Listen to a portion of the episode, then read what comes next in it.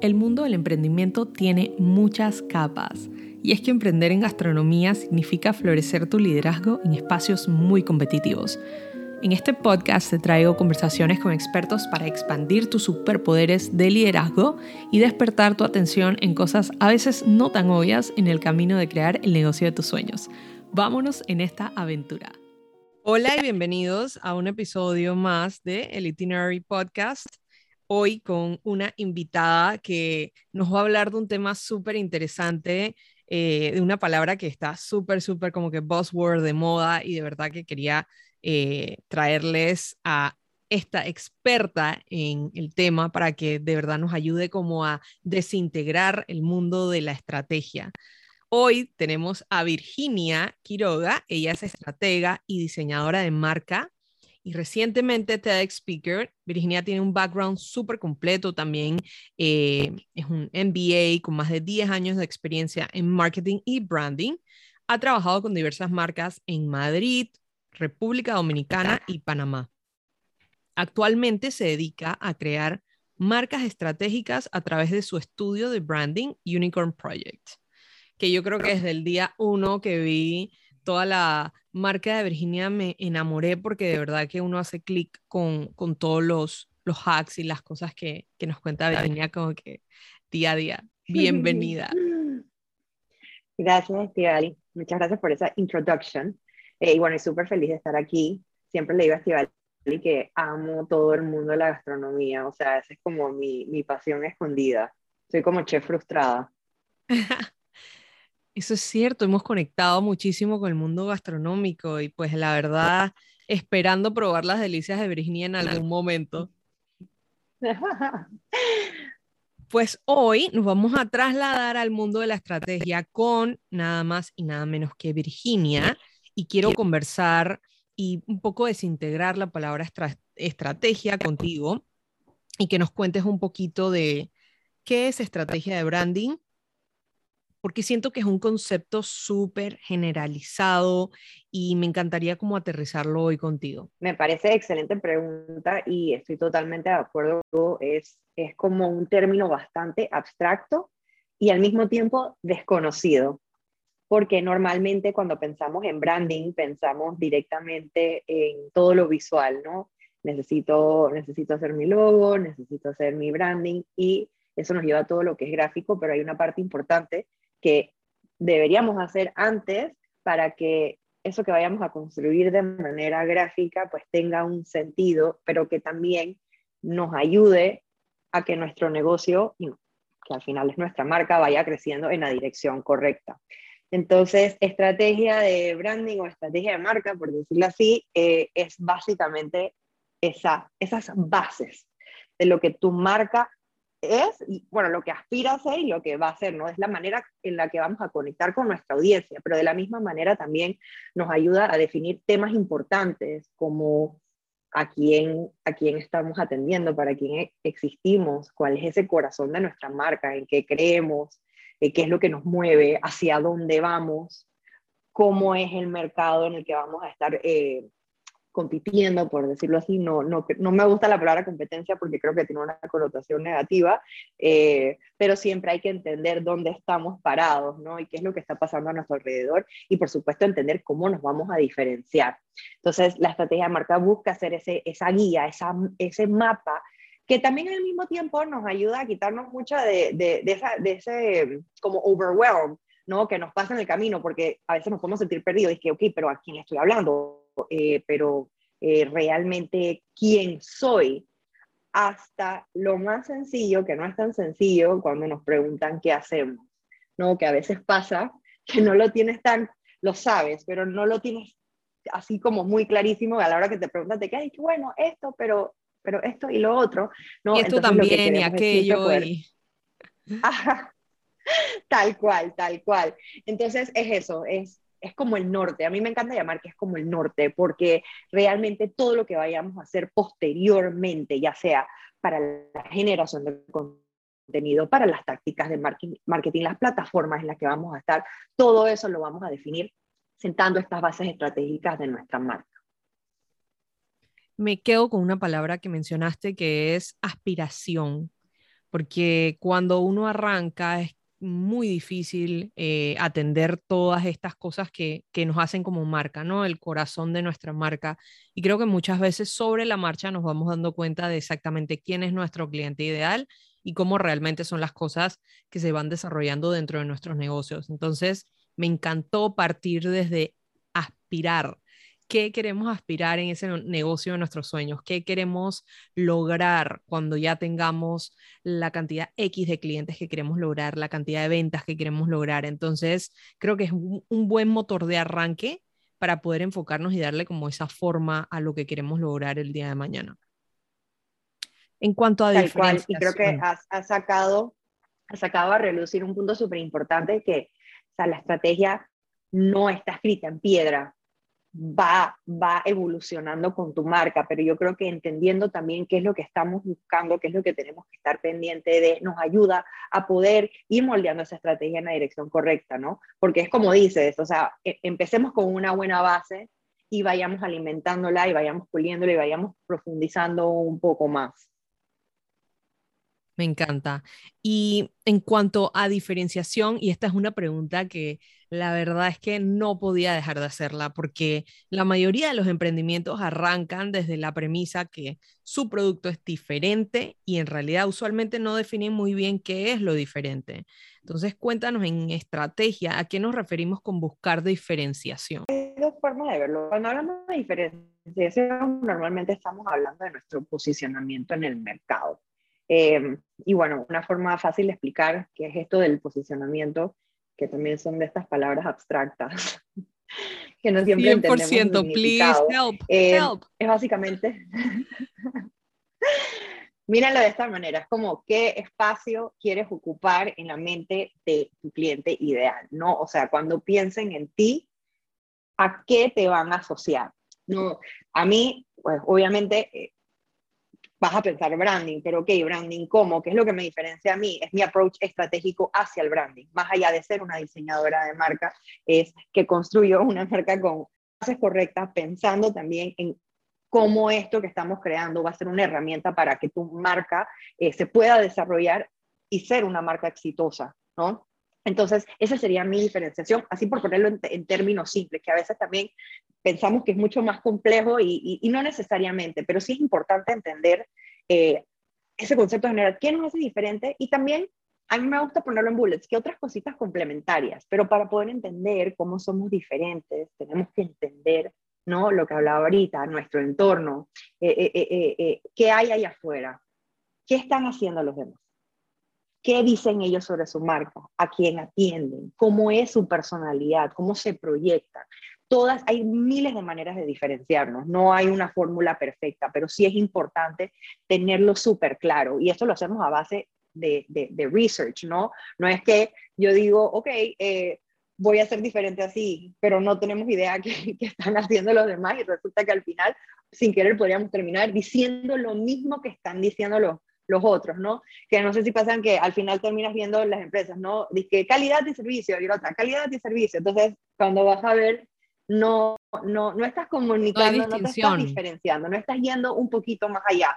No hay distinción. Y aquí con todo este tema de estrategia de marca, una de las cosas que más me gusta eh, decir y yo soy súper intensa con esto, es como que me encanta rascar la superficie, no nos quedemos con la primera respuesta, o sea, vayamos más allá, preguntemos por qué varias veces hasta que lleguemos a la raíz, porque ahí es donde realmente está como ese magic, ¿no? Que, que, nos ayuda a crear algo realmente distinto. No es solo una cosa, es el, no como el eh, muchos elementos que componen eh, crear una, una marca que realmente eh, conecte mira, me quedo de esto con a qué te van a asociar. Y esto es como, como sencillo, pero a la vez es algo un, poco profundo, como dices, ¿no? Entonces, la clave, como dice Virginia, es entender tu entorno, qué dicen los otros, cómo se proyectan, hacer este research y realmente entender y posicionarte. Entonces, ahí viene la base de, ok, ¿cómo puedo yo darle el giro a mi negocio? Y em, en esa ejecución, cómo puedo cambiar las cosas también, porque pueden ser servicios muy parecidos, pero la manera que lo ejecutas, ahí está como la verdadera diferencia, ¿no? Y dentro de también las, las otras cosas que nos menciona Virginia. Como te decía, ¿no? Que hay miles, miles de maneras, o sea, de cómo nos podemos diferenciar. Y créanme que suena de nuevo como así abstracto, pero cuando hacen su, research, cuando entienden lo que está pasando, no nos quedemos también solo en lo que están haciendo los otros, busquemos tendencias, tendencias globales, tendencias locales, que al final nos abren los ojos a nuevas oportunidades, decir, oye, yo no había pensado en esto y esto es algo que es súper complementario, creo que va a estar alineado y es algo nuevo que yo estoy trayendo a la mesa. Y de otras industrias también. Sabes, a mí me pasaba personalmente, pues en, en, el modelo de mi negocio y todo, yo eh, siento que me atreví mucho a indagar en otras industrias también, no me quise quedar como en una, una cosa y, creo que es importante hacer esto en cualquier industria, ¿no? Revisar, como dices, qué está pasando en, en al, no sé, en la industria de joyas de repente o alguien que esté innovando en la industria de tech, a pesar de que pues sea un restaurante o sea una marca de eh, ropa de bebés, qué sé yo siempre hay como ese espacio para poder buscar como esa inspiración por ahí. Al entrar Totalmente, me encanta eso. Sí, ay, me encanta. Al entrar a un mercado competitivo, como lo es, por ejemplo, el de un restaurante, ¿ok?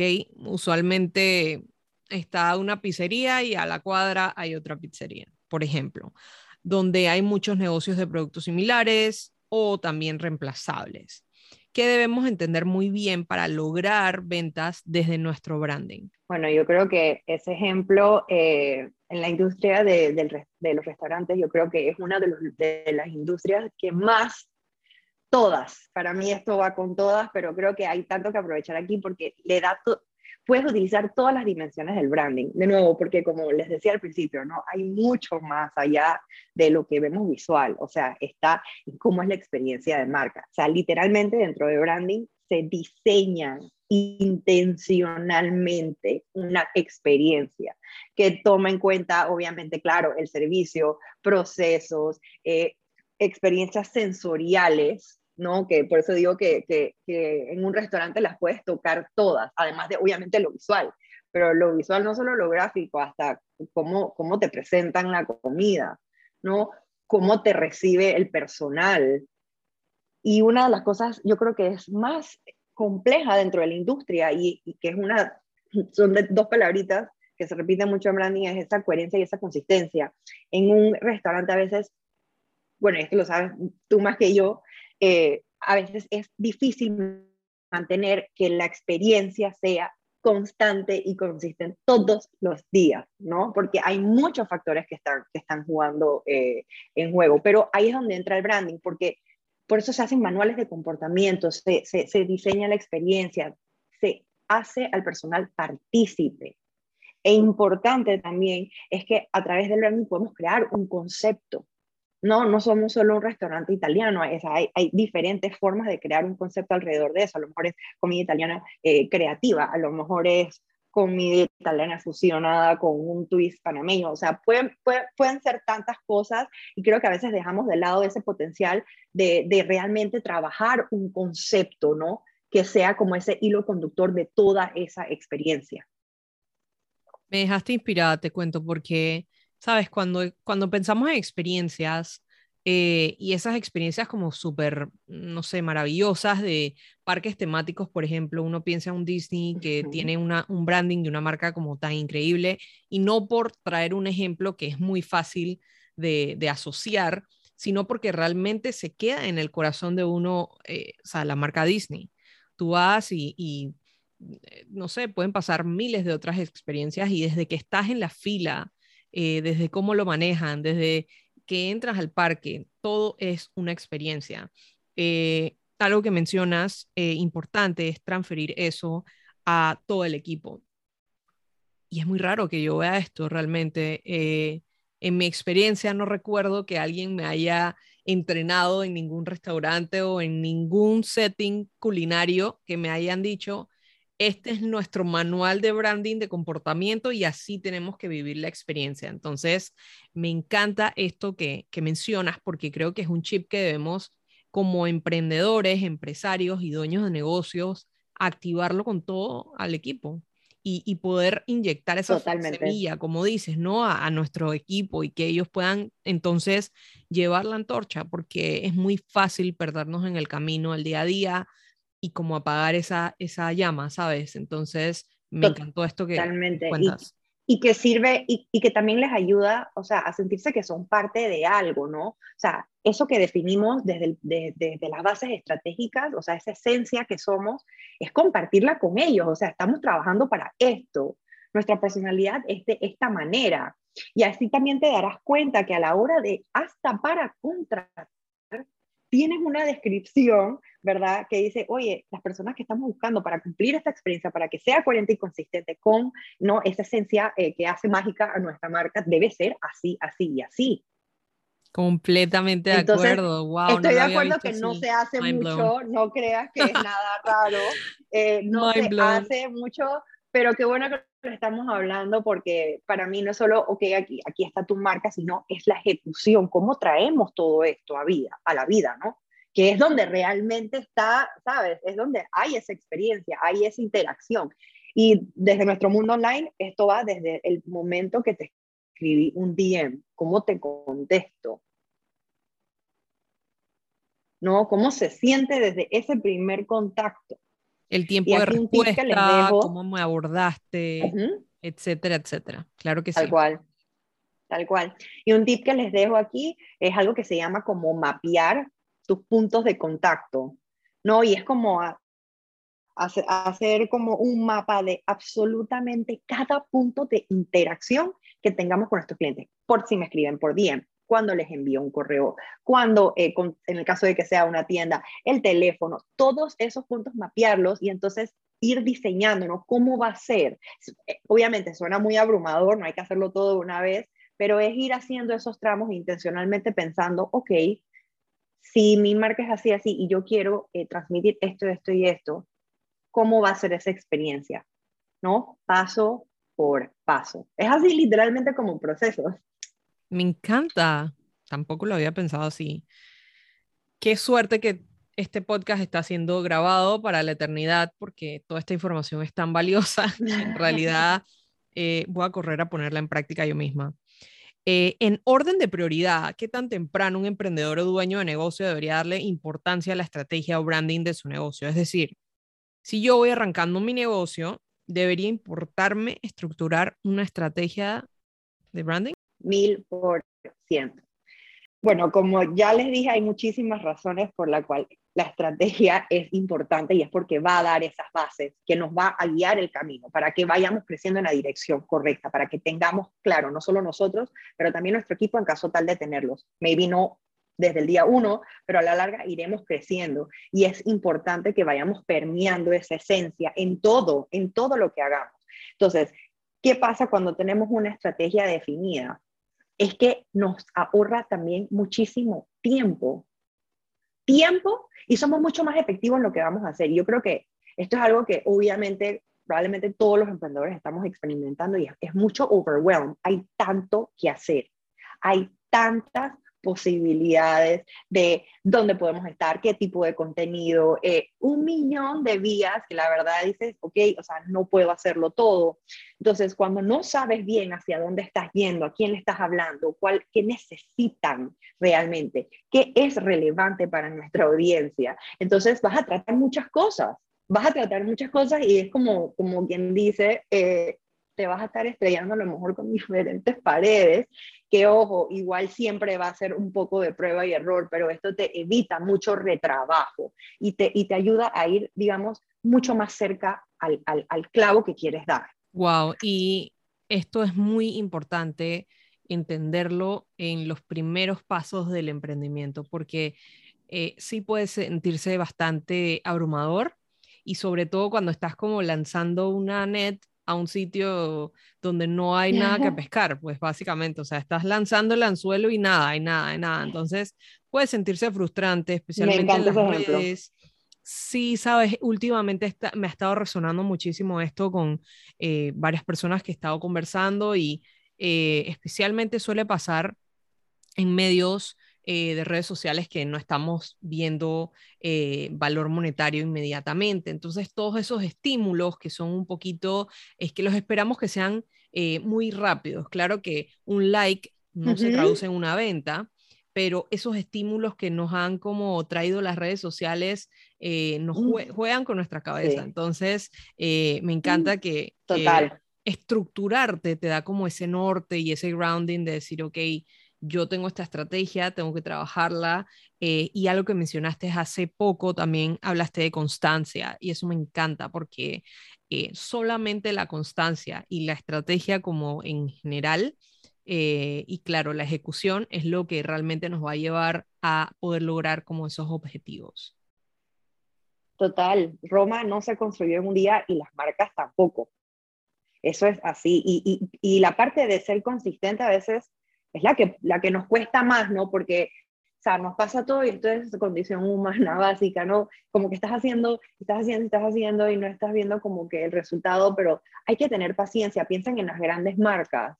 No crean que Disney se convirtió en la marca que, que bueno, ya porque estamos usando ese ejemplo, que se convirtió en la marca que es de, de, de la noche a la mañana fueron consistentemente construyendo, construyendo, construyendo hasta lo que es hoy, que es lo mismo con Apple que, es una, yo creo que es la marca más valorada eh, hoy en día. ¿Cómo, cómo, lo, ¿Cómo, lo, han ido haciendo? O sea, tienen muchísimos años en esto, pero nunca han dejado de ser coherentes y consistentes con la esencia de su marca. Y en el camino se equivocaron y encontraron su uh. price point de la mitad y cómo que pueden vender a qué costo, quién es su cliente ideal, etcétera. Entonces, también la parte de exploración eh, tiene mucho que ver con, con, esa paciencia para poder ir construyendo todo eso. Em, en cuanto a diseño y branding, eh, que son dos cosas y dos mundos que se complementan muy bien, ¿por qué es tan importante que nuestros clientes ideales nos reconozcan fácilmente? Es decir, todo el tema de los colores, todo el tema de la voz de la marca, todo esto mixed, ¿por qué es tan importante que nos reconozcan eh, tan fácilmente? Bueno, la identidad visual está dentro de lo que es branding y es el, y es el paso siguiente después de construir una estrategia, ¿no? Ya después que hemos definido esa, esa esencia, esa magia, esa personalidad, cómo, cómo, si nuestra marca fuera una persona, ¿cómo sería? Todo eso va creando un mood, ¿no? Que nos ayuda a transmitir. Y esto tiene que ver desde eh, la psicología del color. Miren, es que al final del día branding es pura psicología. Es, es todo. Entonces, lo que quieres ir es creando ese ese universo visual, pero también esa experiencia detrás, que nosotros vayamos construyendo estas percepciones en nuestra cabeza, ¿no? O sea, digo, de cara, de cara al cliente, vamos haciendo estas asociaciones. La definición de branding es, es el proceso de construcción de marca por el cual le asignamos significados a lo que somos, a nuestro negocio. Es eso. Entonces, todo esto juega un papel. Hablo mucho siempre de la estrategia, pero no, eso no quiere decir que el diseño no es importante, es una de las partes que también amo de, de lo, que, de lo que yo hago, eh, pero sí me gusta que sea con conciencia. Entonces, cada elemento está puesto, ¿verdad? Con intención. Los colores son escogidos con intención en base a lo que queremos transmitir. ¿no? Las tipografías son escogidas con intención, tiene un sentido, un porqué, más allá de, ay, es que me gusta este color y bueno, pues, ¿no? Eh, o, ay, es que vi esta tipografía, está súper linda, y el día de mañana la cambio. No, queremos crear de nuevo coherencia y consistencia en todo, en el diseño, en la experiencia, en la esencia, en cómo hablamos, en cómo nos comportamos. Por eso es importante, porque es, de la manera, es, la manera en que el cerebro, digamos, empieza a, a, hacer esas asociaciones permanentes. ¿no? Y nos pasa con las grandes marcas, ¿no? Lo típico, que ves el color, ah, ya, McDonald's, o, o, escuchas un sonido y sabes, y, hasta sonidos, o sea, sonidos se, se, trabajan. Hay marcas que hacen esencias de la nada para tener un olor distintivo cuando entras a la tienda que es solo de ellos. O sea, Como por ejemplo, de verdad que este Abercrombie, va mucho más allá. Ese, olor de Abercrombie es súper popular. Es como que, wow. Sí, te y lo hueles en otra parte y dices, esto huele a Abercrombie. Pero eso es en base a consistencia. imagínense que nada más lo tuvieran en una tienda y en, el y en las otras tiendas hay un olor diferente. Pues es que, ay, huele rico, pero eso, eh, si lo hueles en otra parte, no te va a transportar, no has hecho esa asociación. aún, porque no ha sido consistente. Excelente ejemplo, me encantó, es una buena forma de explicarlo.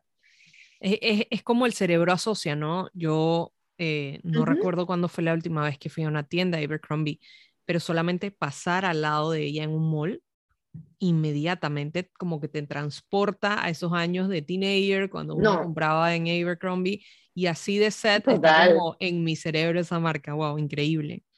Es que lo dijiste y literalmente sentí que lo olí, o sea, me puedo acordar del olor. el efecto, o sea, es, todo lo que dices, es psicología y ese, ¿cómo hago para, para estar en la mente de mi cliente así tan eh, top of mind?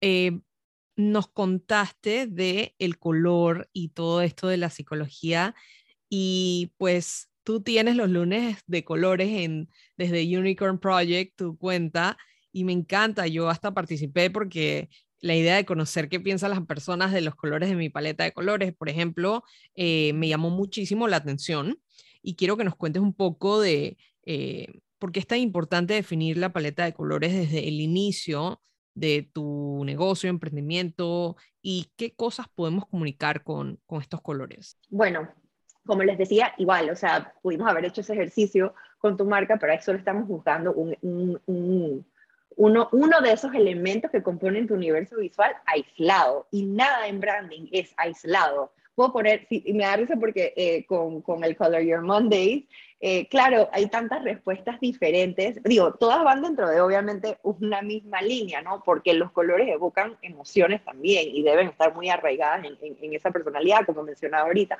Pero nada es no es que la paleta de colores sea más importante que la elección de tipografía, es el conjunto de cosas. El, branding es un conjunto de cosas funcionando al mismo tiempo de manera coherente y consistente. No hay un solo elemento, es el conjunto de todo que tenga ¿no? ese hilo conductor, que haga sentido, que esté asociado a lo que somos.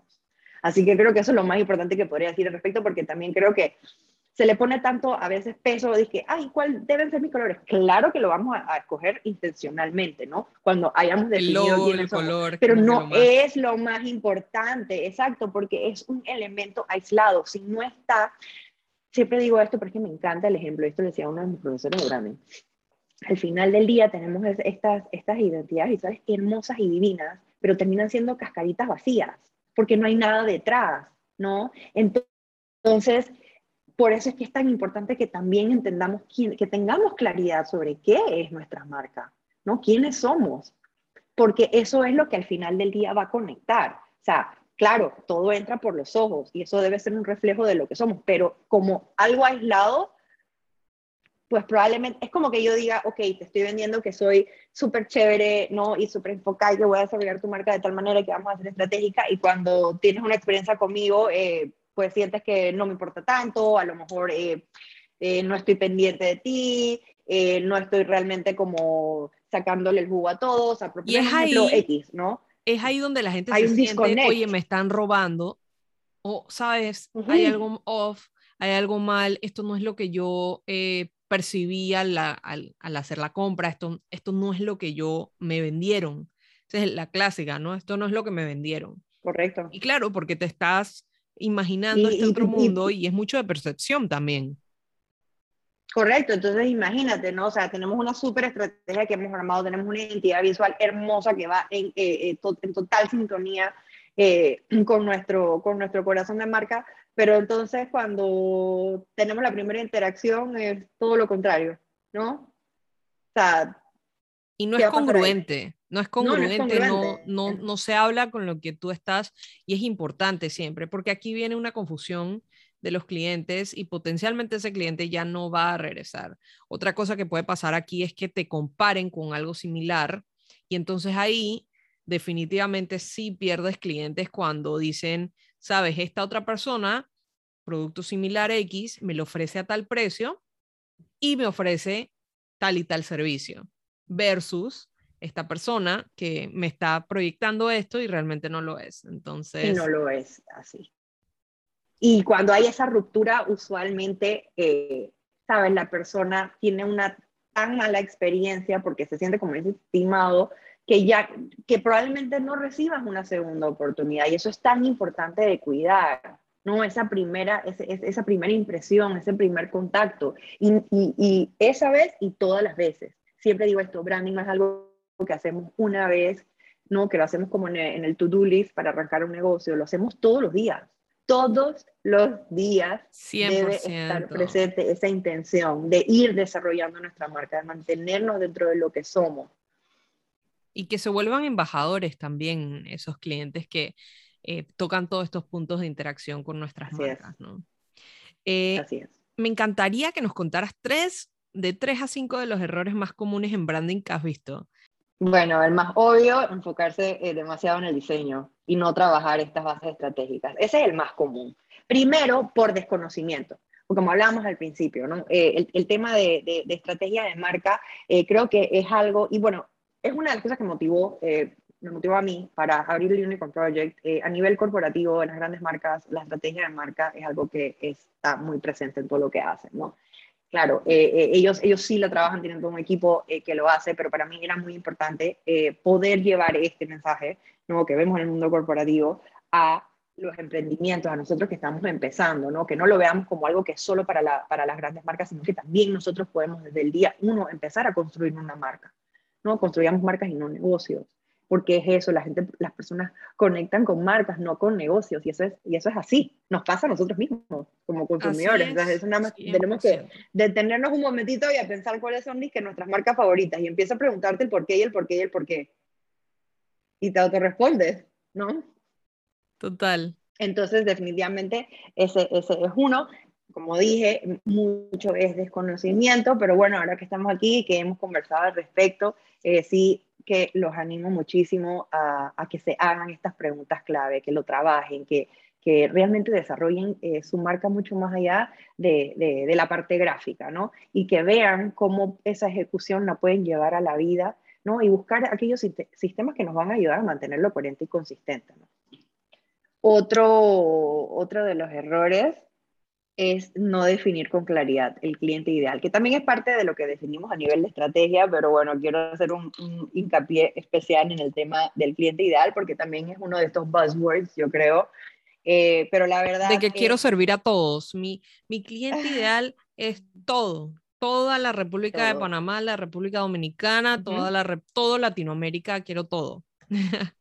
Total, total. Y la verdad, y la verdad es que es normal Karen, a veces da mucho miedo, eh, digamos, eh, enfocarse en un solo tipo de cliente porque dices, bueno, voy a dejar de perder a todas estas posibilidades, pero la realidad es que cuando le hablas a todo el mundo no le hablas a nadie. Y que también es muy difícil poder conocer esas esas frustraciones, ¿no? Esas, esas metas, ese problema que necesitan que les resuelves si le estás hablando a todo el mundo. Entonces, aquí lo que siempre digo es obsesionarse con conocer al cliente ideal, pero a profundidad, no más allá de que de 35 a 45 años, nivel socioeconómico tal, no, o sea, e, e, eso nos puede ubicar un poco, pero más allá de eso entendamos cómo es el estilo de vida de esta persona, qué están buscando, qué cosas les gusta, cuáles son sus intereses, ¿no? Cómo nosotros realmente le ayudamos a resolver su problema. Cuando entendemos eso, se nos hace tan fácil hacer con la comunicación adecuada, moldear nuestros productos y servicios. No, porque a veces también pensamos, oye, esto es lo que necesitan las personas, pero es que después nos damos cuenta que no, pero porque no hemos hecho ese trabajo de entender qué es lo que realmente se van a encontrar útil, ¿no? Puedo hacer este programa pensando, voy, bueno, voy a hablarles y voy a hacer un masterclass de estrategia de marca, pero resulta que al final del día eh, tengo que digerirlo aún más para que para que pueda realmente ser práctico y aterrizable. Entonces, si yo no estoy entendiendo eso, probablemente van a ir a mi masterclass y se van a quedar, ¿no? Entonces, de nuevo, esto no es para darse un palo, esto es para poco a poco ir como haciendo esos ajustes, ¿no? no es muy difícil que la tenemos al, al principio, pero es ser conscientes y es tener ese interés de estar constantemente preguntando, acercándonos a ellos, tener esos, esos formularios de feedback. A veces nos da miedo pedir feedback, pero es que solo con el feedback es que vamos a crecer. Y de paso también le dice, le dice a tu cliente que estás trabajando, ¿no? Para, para, para poder... Nos da la clásica pena de pedirlo, ¿no? De, ah, no quiero molestar. Sí, da pena, pero... Pero es tan necesario, es, es el alma de lo que nosotros vamos a estar innovando, construyendo. ¿cómo vamos a saber si lo que tenemos y estamos ofreciendo no está eh, llegándole o, es la necesidad realmente de nuestros clientes si no le damos ese doble clic, ¿no? Entonces, es súper importante esto también del feedback.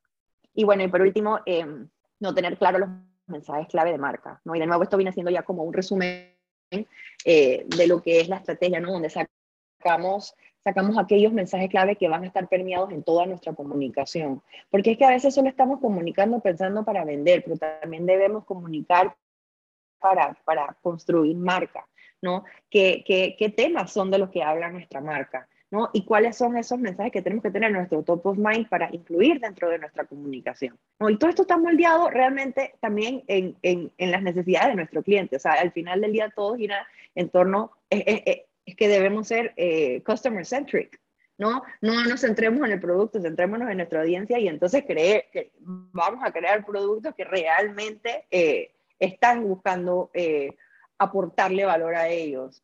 ¿no? A veces es hasta servicios extra o complementarios que podemos hacer para facilitarle la vida. Eso hace, o sea, eso, ¿cómo se, cómo se dice en español? Como it drives preference, o sea, las personas van a, van a preferir, si tengo a dos personas que están haciendo lo mismo, te van a buscar porque estás, estás en sintonía, estás siendo empático con, con, con sus necesidades. Más allá, de nuevo, de la superficie, no, rasquemos, rasquemos más, más, más allá, preguntemos un poquito más, tratemos de entender, entrar en esa psicología de lo que ellos, en la situación en la que se encuentran. Me fascina. Y sobre todo como ese extra layer, sabes que eh, usualmente no pensamos, o sea, cómo podemos conectar o cómo podemos traer un poquito más de, de, eh, sentimiento de, algo más ligero para ellos y que no se sienta como tan pesado, ¿no? Total. Y terminando el tema de eh, la estrategia y el branding, me encantaría eh, conocer un poco más de Virginia y que nos cuentes tus hobbies favoritos para recargar energías. Este tema de las energías, la verdad es que he estado como agregándolo, eh, es algo nuevo que desde este episodio eh, va a estar como presente porque me encanta también ver esta otra faceta de los emprendedores y algo que estuvimos hablando tú y yo al principio del podcast, es ese sentimiento precisamente de estar abrumado, de no saber por dónde eh, empezar, qué hacer, este, esta motivación también puede fluctuar muchísimo. Entonces, Todos cuéntame un poquito de... No, y no solo al principio, sino en el camino. 100%. Estamos evolucionando, el negocio tiene que evolucionar con nosotros, nuestras vidas personales están envueltas. Entonces, cuéntame un poquito de como emprendedora, como empresaria, como dueña de tu negocio, ¿qué haces para recargar tus energías eh, y cuéntanos de uno o dos hobbies que, que sean tus favoritos para esto. Bueno, para mí, eh, recargar energías eh, es mi caminata diaria en el Parque Mar. O sea, yo no vivo sin eso. Eso es como, es como sets the tone para el resto de mi día. Y me encanta, no sé, simplemente como que me, me airea la mente, me encanta estar como alrededor de, de, de, tanto verde y siento como, me encanta el olor que tiene, no sé, realmente me relaja. Y, bueno, también trato de meditar casi todos los días, a veces lo hago en el parque. Eh, así que si alguna vez ven a una persona sentada en una banca eh, súper random meditando, eso soy yo. Eh, Me encanta. Y la verdad es que todas esas cositas son como parte de mi rutina diaria que, que me ayuda como a mantenerme enfocada. ¿no? Porque a veces, a veces nos cuesta y a veces por el burnout tenemos la cabeza como de este tamaño y llega un momento donde no das más, entonces hay que tener esas cositas diarias que nos ayudan. Y bueno, como hobby, eh, cocinar, ojalá tuviera más tiempo para, para, hacerlo, pero ese realmente es un outlet creativo para mí. Eh, al final del día, para mí es un arte, o sea, literalmente me puedo quedar tus todo creative una, flowing ahí. pensando Total, pensando cómo emplatarlo, hasta me hago a veces sketches de cómo lo voy a emplatar, o sea, estamos a ese nivel. Me encanta. Y, la verdad es que me, me, relaja muchísimo, me relaja muchísimo eso, también me encanta cantar, eh, ahora bueno, no he podido ir a un karaoke en mucho tiempo, estoy esperando que, que regresemos totalmente a la normalidad para, para poder volver porque me encanta. Eh, y me encanta bailar también. O sea, literalmente eh, en otra vida a lo mejor fui como estrella de Broadway. Wow, suena, suena, suena que sí fuiste una estrella de Broadway. Me encanta y la verdad es que estos espacios son súper importantes porque uno también tiene como que dejar que esa creatividad fluya y no solamente a manera de trabajo, sino en otras partes de tu vida. Y por ejemplo, la cocina es algo que te permite eh, conectar con otras personas de tu familia y poder pasar ese tiempo de calidad con ellos. Ir al Parque Omar, como lo mencionas también, si tienes alguna mascota, también te permite como ese espacio libre. Entonces, me encanta, me encantan esos, esos hobbies que tienes. Eh, si tuvieras en una isla sola y que creo que también se nos olvida, creo que también a veces se nos olvida hacer tiempo para eso, ¿no? Que estamos como tan a veces enfocados como que en solo trabajo, trabajo, trabajo, que no pensamos en, en, digamos, a nivel de calendario, decir, oye, todos los viernes de las cuatro en adelante me voy a tomar mi espacio para hacer esto que me gusta. Yo creo que es importante también agendar eso, no solo agendar reuniones y agendar espacio para trabajar, sino también agendar eh, para, para, tener ese dispersamiento, ¿no? Y poder entonces regresar con más fuerza y ver las cosas diferentes, porque a veces es simplemente que ya estamos, ¿no? Burned out y la cabeza no va para mucho. 100% de acuerdo. Me encanta. Estoy diciendo Excelente a mí mismo, ¿no? crean. Excelente advice, me encanta. Y a ponerlo en práctica si estuvieras en una isla sola por un mes y te proveen una opción de comida o cocina, ¿cuál escogerías? Puede ser comida libanesa, peruana, italiana, etcétera, o algo que simplemente no te cansas de comer, como por ejemplo un chocolate, etcétera. Esa pregunta está súper difícil. Me encantan tantas, tantas cocinas, tantos tipos de cocina. No sé, creo que en verdad por excelencia para mí es la italiana. Y desde siempre me, me encanta el espagueti boloñesa no me preguntes por qué, pero me fascina. Bien hecha, ojo, no cualquiera. Soy picky con mi, con mi pasta boloñesa, pero me encanta. Lleva su, lleva su, su, Totalmente. especialización. Definitivamente. Depende de los tomates o de, de muchas cositas, pero la verdad es que la comida italiana también es una de mis debilidades. Ay, horrible. Pero bueno, también me fascina toda la Middle Eastern, la mexicana, me, o sea, de verdad que ahí para mí es como cuando me preguntas cuál es mi color favorito, o sea, así que eso es muy difícil, no puedo, no puedo decidirme. y la última pregunta es, ¿un libro favorito que te hizo repensar mucho tu vida o tu negocio? Bueno, uno de los libros que más me gustaron que me, que me leí en pandemia fue el del 5 a.m. Club. Al final del día, eh, está bastante centrado en el tema de crear una rutina, pero más allá del tema de la rutina de mañana, que, de hecho yo la hago bastante parecida a lo que dice ahí, no me paro exactamente a las 5, termino parándome como a las 5 y 45, pero más, allá de eso, eh, hay tantos otros temas ¿no? que están detrás eh, en el camino de esa historia para llegar al, al, tema de la rutina, que de verdad sí, sí me hicieron como mucho clic, ¿no? Y también habla mucho de, de ese balance, habla también del enfoque, ¿no? Habla de cómo realmente tenemos que, que, enfocarnos y entender cuáles son las cosas importantes. Y, y, también el tema de cómo definimos el éxito. Eso es, uno, esos son unos mensajes que se me quedaron así bien, bien, qué sé yo, siento que tal vez por cómo nosotros no de la época de la época que crecimos que tenemos ese chip de la única manera de, de, de, de poder ir a un lado ajá, era el 8 a 5, y yo estuve stock, digamos, en ese loop por mucho tiempo, me costó bastante dar el salto precisamente por eso, y una de las enseñanzas, una de las cosas que me gustaron del libro, era una conversación sobre eso, ¿no? Que en realidad, ¿qué es el éxito para ti? Y nunca se me había ocurrido que realmente yo lo, yo lo podía definir. ahora me, me parece muy obvio, por supuesto, pero como que recuerdo que en el momento me hizo así como, pero por supuesto que al final del día sí puedes diseñar eh, la vida que quieres, ¿no? Haciendo lo que te encanta, aunque no sea, digamos, eh, el, molde eh, perfecto que en teoría pensamos que teníamos que seguir.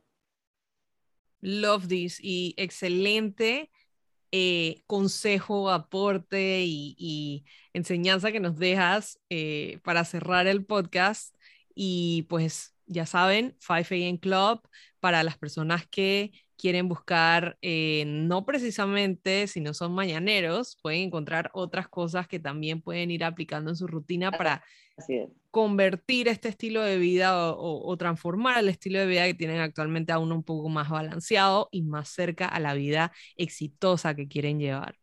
Muchísimas gracias Virginia, de verdad que me encantó compartir este espacio contigo. Estoy muy agradecida porque nos regalaste también este espacio de tu tiempo y tus conocimientos y de verdad que eh, aprendí muchísimo y espero también que los que nos estén escuchando aprendan muchísimo también y me encantaría que si este episodio resonó con ustedes, si lo estás escuchando en este momento, lo puedas compartir en tus redes o con alguien que también eh, puede estar necesitando un poquito de empuje con esto del branding y su estrategia de marca. Mil gracias, Virginia. Gracias a ti, me encantó estar acá y gracias a todos por escucharnos.